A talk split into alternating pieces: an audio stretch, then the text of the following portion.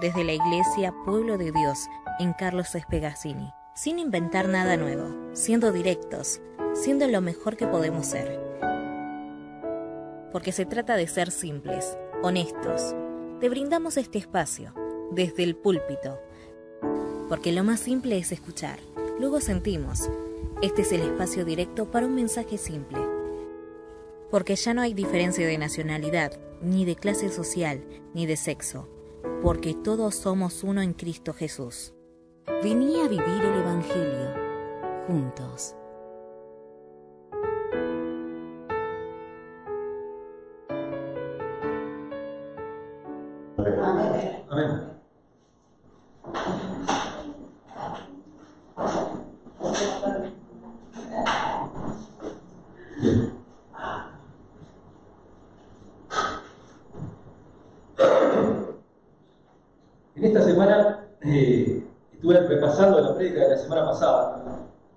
Hablando de este Juan 21 ahí al final, y dije, ¿por qué no retroceder un poquito y seguir hablando de esto? Porque estamos hablando siempre de Cristo resucitado, ¿no? No estamos viendo al Cristo en la cruz ahí, sino que estamos viendo eh, lo que el Cristo resucitado hizo con nosotros, lo que hizo con su iglesia, lo que hizo con sus discípulos. Y yo quiero que veamos hoy qué hacemos con el resucitado. Una serie chiquita, tres prédicas van a ser nada más, tres sermones, y hoy vamos a ver lo primero de, eso, es eh, el tema de una noche de derrota. ¿eh? Y quiero que veamos primero el tema de Juan, ¿cierto? Juan, que, ¿por qué fue escrito el Evangelio? Y Juan nos lo dice ahí en el capítulo 20, versículos 30 y 31. Quiero que veamos como para introducirnos. Después vamos a ir al, al capítulo 22. Pero quiero que veamos estas cosas del Evangelio de Juan como introducción. Dice, Jesús hizo muchas otras señales milagrosas en presencia de sus discípulos, las cuales no están registradas en este, en este libro. Pero estas, que sí están escritas, se han escrito para que ustedes crean que Jesús es el Cristo, el Hijo de Dios, para que al creer en su nombre tengan vida. Ese es el eh, objeto nada más del Evangelio de Juan. Juan escribe con este pensamiento, nada más no tiene otro pensamiento eh, en la cabeza, no tiene, eh, no tiene ni, ni, las multitudes, ni la iglesia, la iglesia no está formada en ese tiempo. No hay una iglesia, hay discípulos.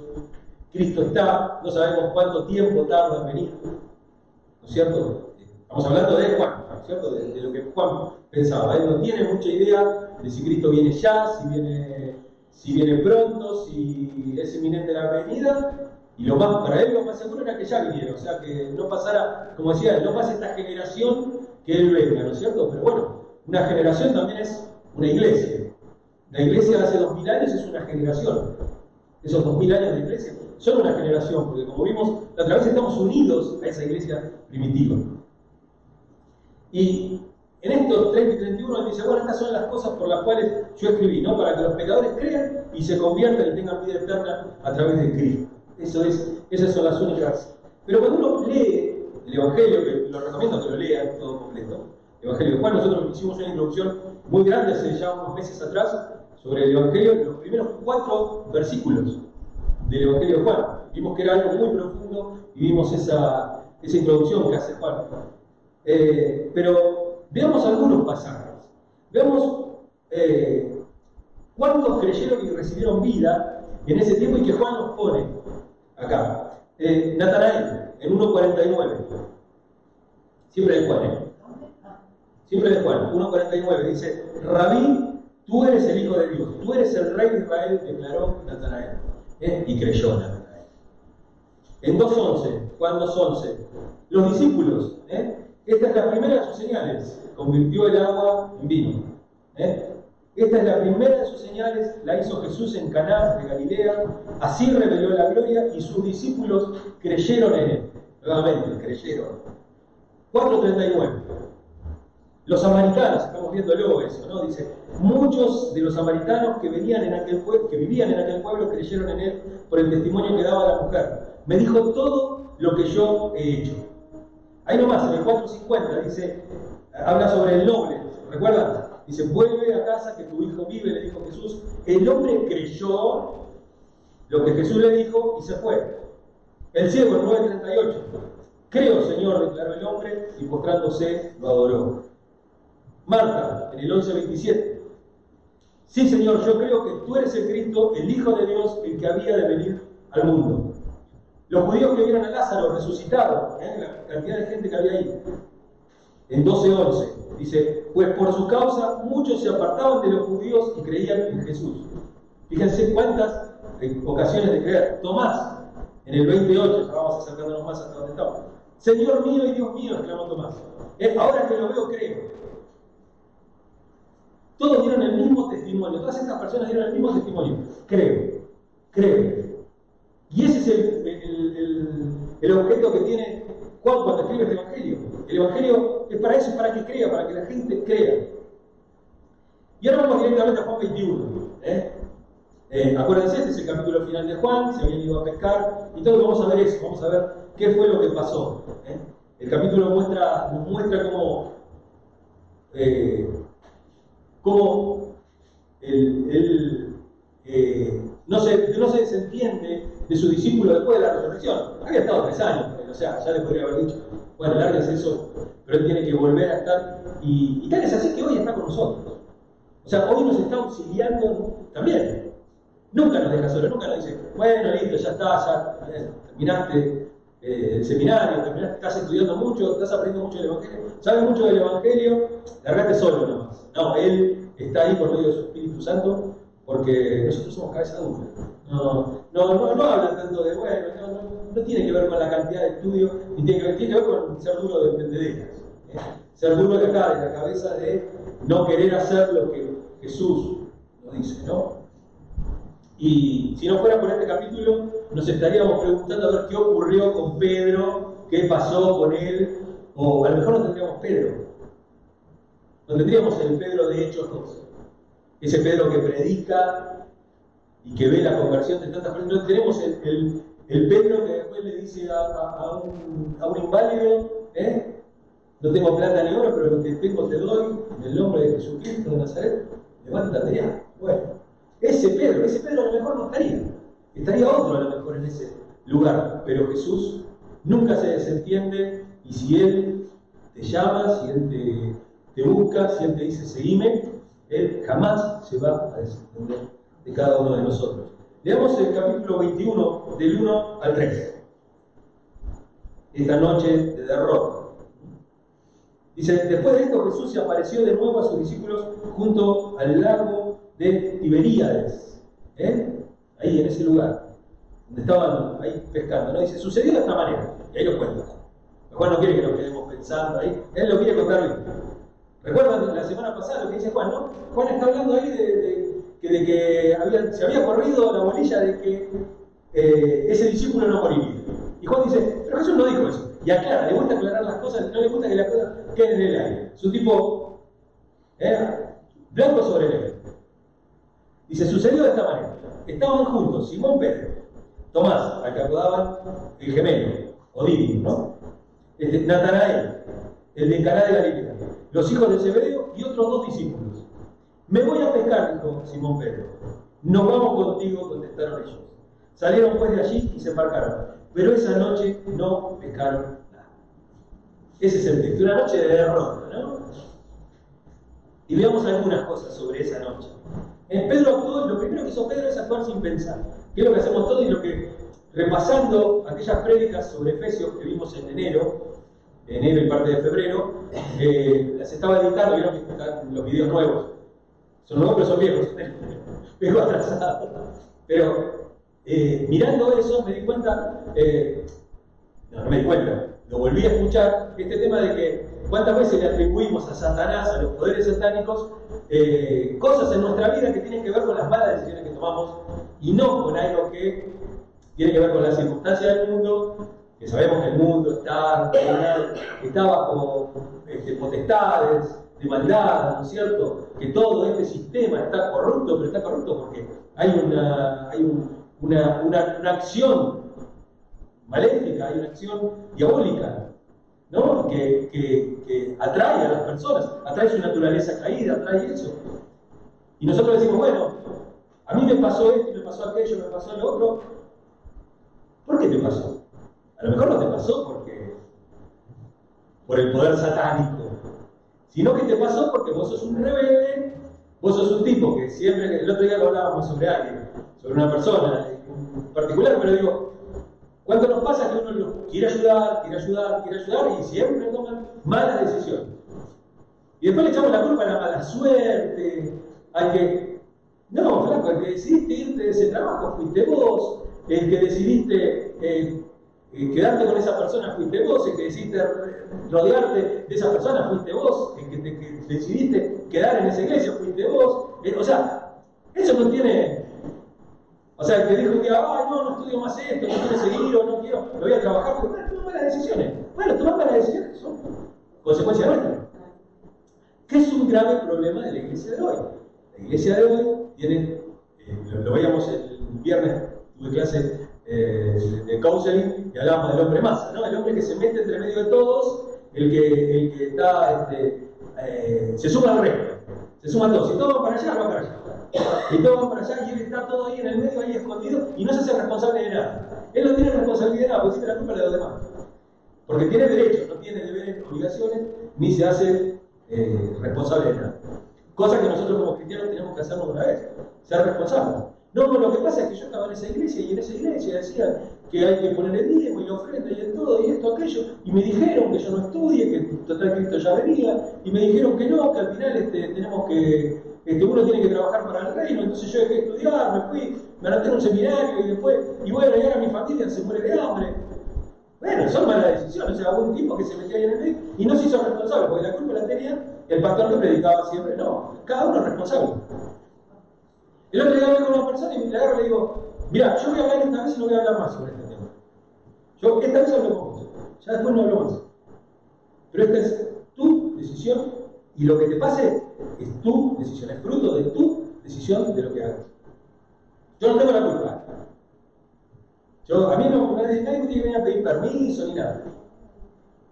Entonces, eh, fue duro, fue fuerte, pero me dijo el psicólogo, está bien, está bien, porque vos, eso está bien, es sano. Eh, entonces Pedro actúa, actúa de esta manera sin pensar, sin pensar, él dice, bueno, no sé, qué sé, estamos divino botón, acá vamos a pecar nos vamos a pescar. ¿eh? Lo había dejado todo para seguir a Cristo. Si uno ve Lucas capítulo 5, ahí en el capítulo 5 se ve como Pedro, dejando las redes, dejando todo, lo siguió, dice. Dijo que lo había seguido a Cristo. Y de repente ahora se había olvidado de aquello que había hecho y emprendía algo nuevo. Algo nuevo, después de, después de todo, ¿no? Después de haber visto a Cristo resucitado, después de haber negado a Cristo dos veces, tres veces, después de todas esas cosas, Después de haber pasado todo, de haber pasado, de haber visto los milagros de Jesús, de haber visto todo en primera mano. ¿eh? Acuérdense que Pedro es parte del grupo íntimo de Jesús. No estaban, estaban los, los, 500, esos que lo seguían por todos lados. Había un grupo más chico de 70 que estaban más, más con él. Estaban las mujeres que lo, lo sostenían también económicamente. ¿Eh? Había un montón de, personas alrededor de él y tenía su grupito de 12. Pero después tenía un grupo muy, pero muy íntimo, que eran dos o tres nada y yo creo que entre ese grupo estaba Judas también. Pero por lo menos Juan, Pedro y Andrés estaban siempre más o menos ahí. ahí. Y Judas también, porque Judas andaba por la plata, era el tesorero. Así que andaba, andaba cerca, era el responsable de todo. Se había tirado a un lado o algo. Pero ahora volvía a su vida antigua, ¿no? Esta cosa de que a veces los cristianos hacemos eso. Decimos nueva criatura en Cristo, todo, y después volvemos a hacer exactamente lo mismo que hacíamos antes. O sea, con una nueva naturaleza practicamos las cosas que antes hacíamos. Y ya no encajamos más. Si realmente estás transformado, ya no encajas más. No puedes encajar más en eso. Si uno mira bien estos tres versículos, por eso agarré tres versículos nada más, no agarré más. Digo, porque este versículo es muy profundo, porque hay un montón de cosas que nos hablan de derrota, exclusivamente de derrota. Había oscuridad. Poneme, los, los, versículos. Este, ah. eh, no, el, el 3, pero bueno, no importa, fíjate. Ahí. Este, había oscuridad, inicio de que no andaban en la luz, ¿no? Estaban enseguecidos, nuevamente. ¿Eh? Como dice Juan al principio de su evangelio, dice, la luz que alumbra a todo hombre, a toda criatura, vino a este mundo. Y la vimos, la tocamos, la palpamos. No fue un fantasma, no fue una fantasía, no fue una historia, fue algo real. Es algo real. Y él estaba ahí. Y tuvo la luz. Y vio. Y vio las cosas que podía hacer la luz. Y él, en este momento, está en tinieblas. Medio de la noche se vuelve a pescar. ¿eh? No tenía la palabra directa del Señor. No tenía la palabra directa del Señor. Estábamos mal, ¿eh? estábamos, estábamos ahí este, pescando, pero ni siquiera recordábamos las palabras del Señor. No se, no se queden, no, no, este, quédense acá en Jerusalén esperando la promesa. Estaba ahí, se tenían que quedar ahí, no, no había otra. Este, los esfuerzos solamente resultaron en fracaso, todo lo que hacían, ¿no? Y se salieron pues de allí, se embarcaron, pero esa noche no pescaron nada. Montón de esfuerzos, salir en medio de la noche, eran muchas personas todos. No reconocieron a Cristo cuando apareció. Estaba ahí en la, en la costa todo. Cuando ustedes recuerdan, cuando Jesús estaba con ellos, por ejemplo, cuando Jesús camina sobre el agua, Pedro lo ve desde lejos, Pedro lo ve desde lejos, y todos, todos los discípulos dicen, es un fantasma. Dicen es un fantasma. Y Pedro dice, no, es el Señor. Pedro veía, veía, tenía visión, lo reconocía a Dios. En este momento ni siquiera lo reconoce. En este momento no lo reconoce. Y eso que estaba ya amaneciendo cuando aparece Jesús ahí en la cruz. Lo mismo, ojo con nuestras decisiones, porque arrastran a veces a otros. No me decía que a ti, a ti qué o qué te importa a vos. A veces no pasa, a veces vos arrastrás un montón de personas con tu decisión. Arrastrás a tu esposo, a tu esposa, arrastrás a tus hijos, arrastrás a otros hermanos de la iglesia. ¿eh? Jesús, eh, Pedro, toma una decisión, dice, yo me voy a pegar. Su decisión hizo que Tomás, Natanael, los hijos de Zebedeo y otros dos discípulos también hicieran lo mismo que él. Se apartaron. Estaban ciegos, fueron ahí a derrochar fuerza, derrochar tiempo, ¿no? Este, hizo que otros seis hombres se descarriaran. Pero con esta decisión, con una decisión mal tomada, no pensando en Dios, como, como decíamos, ¿no? Oscuridad, sin palabra directa del Señor y eh, sin reconocer a Cristo. Sin reconocer a Cristo. ¿eh? Lo trágico que es en la iglesia la mala influencia. La mala influencia. Que arrastra, ¿eh? cuando la, influencia no viene de la palabra de Dios, cuando la influencia no viene de tomar decisiones en Cristo, cuando tu decisión, cuando tu palabra, cuando tus consejos no vienen de acá, no salen de acá adentro, sino que salen de tu mente, de tu carisma, de lo que vos crees, de tus propios planes, arrastras un montón de gente. Arrastras un montón de gente y la arrastras a, a la nada misma, o a la muerte espiritual, como veíamos la semana pasada, o entrar en un coma espiritual que a lo mejor dura, en el mejor de los casos, meses, en el peor de los casos, años o toda la vida. ¿No es cierto? De, de decisiones tomadas al aire por seguir una persona, por seguir un líder, por seguir un pastor, por seguir. ¿No es cierto? Y uno toma una decisión. Y pero la decisión no te la está dando de la Biblia, te la está dando con su propia sabiduría, que parte de su naturaleza caída. No, muchos que siguen al pastor porque el pastor es, es, este, eh, es exitoso en los negocios, por ejemplo. No, pero no sabés la bendición que tiene este pastor, no sabés la sabiduría que tiene. Todo lo que hace le sale bien, tiene negocio por acá, acá, esto, todo. ¿Y eso qué tiene que ver? ¿Te aconsejó de acuerdo a la palabra de Dios? ¿Creciste espiritualmente o a lo mejor creces? Yo recuerdo, no, tenés que trabajar ahí bajo patrones, tenés que tener tu propia empresa, porque vos tenés, el tipo tenía la empresa, le nunca más la iglesia. ¿Por qué? Porque todo su tiempo. Digo, no, saber elegir entre lo bueno y lo mejor. A veces una cosa es buena, pero no es lo mejor. Lo mejor a veces es otra, otra cosa. Por eso, qué malo que es la mala influencia. Necesitamos tener presente a Dios, ¿eh? porque Dios no, nos bendice solamente cuando, cuando estamos, este, cuando permanecemos en Cristo. Primero, permanecemos en Cristo, lo reconocemos, aún de lejos, en de la oscuridad, todo uno lo reconoce y cuando reconoce la palabra, guiado por la palabra de Dios. la palabra, esto, esto se, se, ajusta a la palabra de Dios o es solamente. Eh? Él nos dice solamente cuando permanecemos en Cristo y obedecemos la palabra. Vea ahí en, Juan también 15, 5. ¿Eh? Dice, yo soy la vid y ustedes son las ramas. El que permanece en mí, como yo en él, dará mucho fruto. Separado de mí, nada puede pasar. ¿Eh? ¿Qué, ¿Qué, pasa? Y miren, miren qué cortito dice este sermón. ¿eh? El otro dijeron que, que hice uno largo la semana pasada. Este es cortito. Pero es cortito, pero es muy puntual. Creo que es. Va al hueso directamente. Por eso, digo, no para concluir, demasiado cristiano, demasiado de nosotros, demasiado de otras iglesias, demasiado de un montón de lados, el cristianismo en general, están en actividades bien intencionadas, que tienen, que tienen buenas intenciones. Ok, ninguno dice, bueno, a veces sí, a veces para llenar de cosa por el estilo, para tener dominio y todo, pero a lo mejor son bien intencionadas, puede ser con buena intención, pero a lo mejor son antibíblicas. Ir a pescar, ir a trabajar, no fue, no era una mala decisión, no era una decisión, pero no era una decisión basada en lo que Cristo les había pedido. Bien intencionadas, pero que terminan perdiendo el tiempo. Ellos perdieron toda la noche sin poder pescar. ¿Por qué? Porque no había. Acuérdense cómo fue aquella pesca milagrosa en la que Pedro dice: Soy un pecador. ¿No? Acuérdense de aquella pesca y recuerden esta.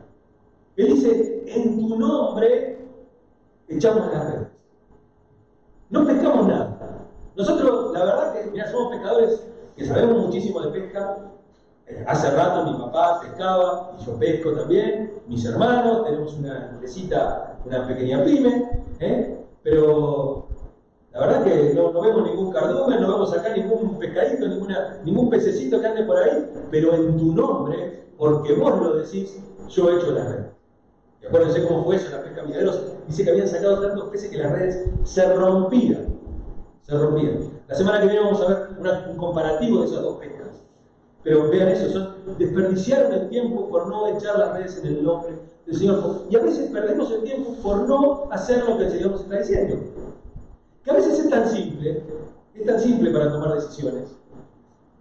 ¿Cuáles son las decisiones? Digo, ¿cuáles son las decisiones que tenemos que tomar? Vivir una vida en Cristo, poner todo en oración, estudiar la palabra de Dios, participar de la comunión de los santos, tratar de tomar consejos, ejemplos que sean bíblicos. A veces es eso nada más. Y después todo se encamina, porque después, ¿qué le vas a decir al pastor? Este, ¿Voy a buscar trabajo? Eh, a ver, ¿me, conviene llevar el currículum? ¿Qué sé yo? No sé. No tengo idea, no soy consejero laboral. Me acuerdo que un día Seba me decía, me decía, no, porque vos haces lindo currículum. Sí, pero vos sos un capo para. Yo no sé buscar trabajo, trabajé toda la vida en el Estado. No tengo ni idea. No tengo ni idea. Mis últimos 30 años de vida estuve en el Estado. No sé, no tengo ni idea cómo buscar trabajo. ¿No es cierto? Pero digo, no tengo para dar ese consejo. Pero sí sé que Dios nos manda a que trabajemos, a que nos ganemos el pan, con el sudor de nuestra frente. Y ya no con el sufrimiento, ¿eh? Porque ya no habla de sufrimiento. Porque eso era con Adán. O sea, si nosotros hacemos las cosas bien, en la tierra no nos va a devolver cargos y espinos, ¿eh? Nos va a devolver cosas buenas porque tomamos la decisión. Y como decía yo el otro día, trabajábamos sin mirar, ¿qué me importa? Uno trabaja bien. Eh, desperdiciaron dinero.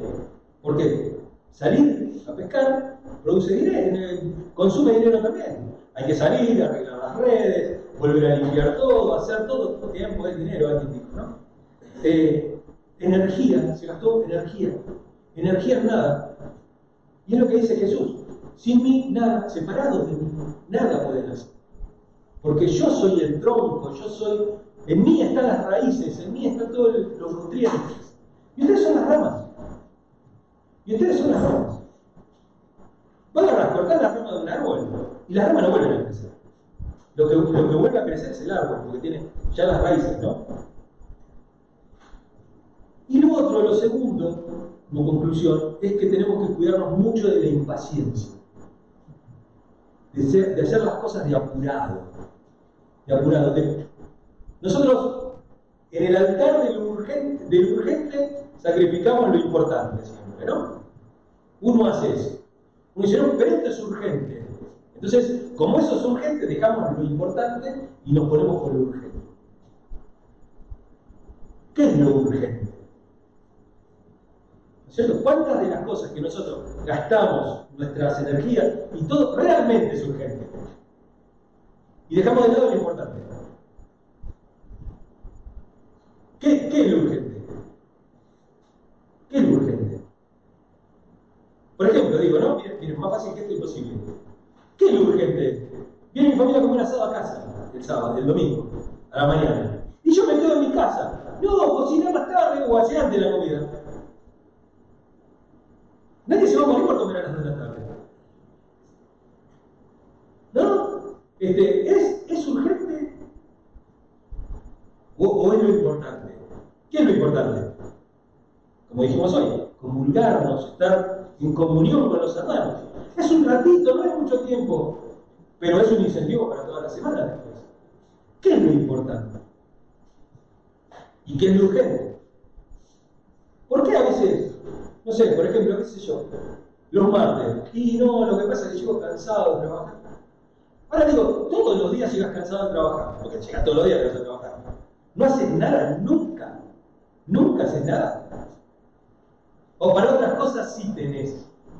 Bueno, pero uno gasta en lo urgente y no en lo importante. ¿No es cierto? ¿Por qué? Porque somos impacientes, porque queremos, eh, estamos siempre atrás de la, zanahoria, ¿no? Como, el burro ese que le pone la zanahoria allá adelante colgado con un palito. Y el burro va y la zanahoria sigue también, y siempre va a estar. Las cosas urgentes están, pero tenemos que ponernos lo importante. No, lo urgente porque no, ahora tengo problemas, todo, no, lo importante es que vayas al médico. Lo importante es que ahora vayas al médico. Lo importante es que cuides tu salud. Eso es lo importante. No, pero no sabes, es justo hoy no puedo porque. No, lo importante es eso. ¿Eh? Hay una nueva, hay una nueva moda de, de, de, de trabajo, está el responsable, está que este, se pasa de responsable, que después eh, vive su trabajo todo. Pero por ejemplo, ¿no? los hombres piden el día de trabajo porque tienen que ir a la reunión de padres en la escuela de lucha. ¿En serio? Yo soy el patrón, dura tres minutos. No, no, tengo que ir al acto de mi hijo. No, y está la madre, y está el padre, y están los dos en el acto, los dos no fueron a laburar, les descontaron el día de trabajo. Es tan urgente era que ir al colegio, ¿no? Porque el mundo también nos impone siempre urgencias, siempre nos, nos va poniendo urgencias. Y los colegios no son nada hacen unas fiestas del 25 de mayo, del 9 de julio, que los pies parece que no sé, que actúa, actúa Alfredo. Ahí no, vamos, vamos a ver a Darío. Y están todos con el trabajo, y están todos ahí, y hacen todo, y con emociones, videos. Claro, enseñar a su a restar y dejarte de hinchar un poco. ¿No? Es mejor que el Señor nos dé la dirección, nos dé ¿Qué tenemos que hacer? ¿Qué tenemos que hacer? Cuando el Señor vuelve y te dice, echa las redes donde yo te digo. Ahí vas a tener resultados. Y permitirlo, permitirle a Jesús que nos bendiga. Permitirle que nos bendiga con las decisiones, antes de meternos en las actividades inútiles que nos metemos muchas veces. Para nosotros nos parecen buenas ideas. Pero si no vienen de parte de Dios y son, como dijimos, antibíblicas, este, no, porque ya qué vamos a hacer, vamos a hacer, como decía ahora, ¿no? Me llamaron misioneros, ahora ven el video, no llaman pero digo, si me cuentan la experiencia bárbara, si me marquean están buenos conmigo. Porque si el Señor te mandó a vos que soy argentino, a predicar a África y que te dé la plata por el boleto él, que te dé para bancarte allá él, si no andás no se tienda, andate a la cosecha de cosas, andá a trabajar en las minas de oro, no sé. ¿Qué sé yo? Que Él te dé la plata. ¿Por te la tenemos que dar nosotros? Si el Señor te dijo a vos, a vos te digo, le digo, ¿qué te importa? Ahora no podés venir a llorar. ¿Es cierto? No, pero está el misionero que, no, no sabés. ¿Y qué está haciendo? No, les está enseñando la Biblia a los chicos y todo. No había nadie demasiado, no había un español que cruce ahí el, el charquito y vaya ahí. No había uno de África que vaya a enseñarle la Biblia a los chicos. No había nadie en África que, que, supiera el idioma, que no tenga barreras culturales, que no tenga que, pedir dólares acá. No había nadie. ¿En serio? ¿Cuánto tiempo nos tomaron de estúpido las agencias misioneras? Y después vinieron los informes, después vinieron los informes realmente, de que por cada hora que uno eh, donaba a una agencia misionera, el 60-70% se iba en burocracia. Se iban a alquilar la oficina acá en el centro, en pagarle a la secretaria, en pagar el teléfono, la luz y todo, y de esos 10 dólares que uno mandaba, solamente 3 le llegaban al misionero que estaba allá. Pero una vez, qué sé yo, el, director de la agencia misionera que anda en un auto último modelo, que le pagan el seguro, le pagan, le pagan los viajes, viajan a avión a un lado a hablar sobre misiones, va para allá a hablar de misiones, a hablar de esto, a hablar de otro. ¿No? Digo, recuerdo hace unos años, cuando yo fui, me tocó como director de una victoria a, Mendoza, a un evento que eran todos misioneros. Bueno, me toca y, y, hablé, y tengo amigos que son misioneros y, y que los cuales me llevo bien. Rodríguez, por ejemplo, que, que es de, de y todo, pero siempre a todos les hago la misma cosa, digo, che, loco, no, no, no hay ninguno que venga a, al barrio Güemes a misionar. Porque todos con aviones acá, le digo, un y no se toma ninguno. ¿Por qué todo tiene que ser? Acá no necesitas ni ir a sacar el. ni ir a sacar este pasaporte, ni hacer check-in, ni hacer ver con qué viajás, ir allá que te reciban en el aeropuerto porque no conoces nada. Acá es todo muy fácil, te manejas con y tener una estación a dos cuadras, ¿no? no estaba acá, yo le hablaba de Ciudadela en esa época. Ninguno viene a hacer este, viene a hacer patria acá a Ciudadela. Digo, no. Eh, después un misionero también de Jujuy, este, en la iglesia de un amigo, no, que Dios me llamó a hacer misiones, qué sé yo y todo. Primera misión, no sé, Turquía, España, no sé dónde. También por ahí, viste, todo, todo eso, esos lados. Era todo. Yo le decía, no, ¿por qué te le predicas acá? No, pero que el Señor me mandó allá. No, primero acá, papá. Primero acá. Es bonito, acá, y después se sacan las fotos, ¿viste? Ahí luego, acá bajándonos del avión, acá en el aeropuerto de Barajas, acá este, el... Dale, dale, dale. Digo, Dios es tan, tan, tan corto de cabeza que manda un argentino a Rusia. ¿Eh? Es argentino, fior. Claro. Cuando la viste, todos los pastores siempre de, no, Dios me mandó a las naciones. ¿A dónde te mandó? A Miami. Claro, no, eso no, así no. Así no, flaco. Está lleno de Claro, pero si, si pateas un cascote y salen iglesias en Miami. Claro, así cualquiera.